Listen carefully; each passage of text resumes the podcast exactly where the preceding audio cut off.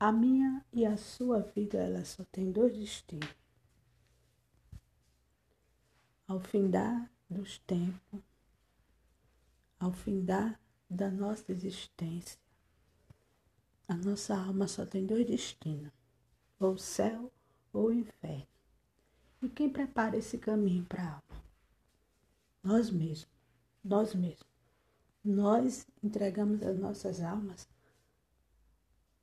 aos donos dela. Ou você entrega a sua alma para Deus, ou você entrega a sua alma para o diabo. E como é que isso acontece? Isso acontece quando não obedecemos a Deus. Então, desobediência a Deus, logo estamos dando acesso para o diabo. O diabo passa a ser dono das nossas almas. Por quê? Porque é, é melhor, é melhor a vida sem obediência. A vida sem obediência é melhor. Então, para para garantir as nossas almas ao Deus eterno, temos que sacrificar, temos que é, matar a nossa vontade. E isso dói.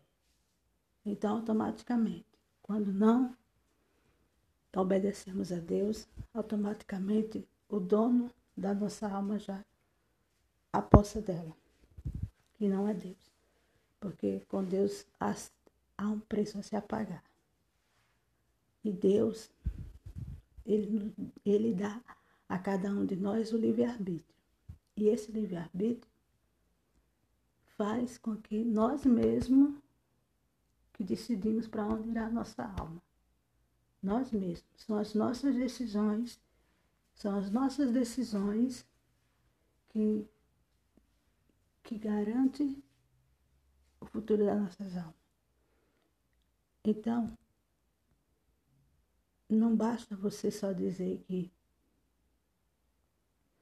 que o dono da minha alma é Deus. Não. O dono da sua alma é aquele a quem você obedece. Então, se você não obedece a Deus, obviamente, o dono da sua alma não é Deus. Então, o, o, o, o momento já, já está aí, o cenário já está pronto. E você fica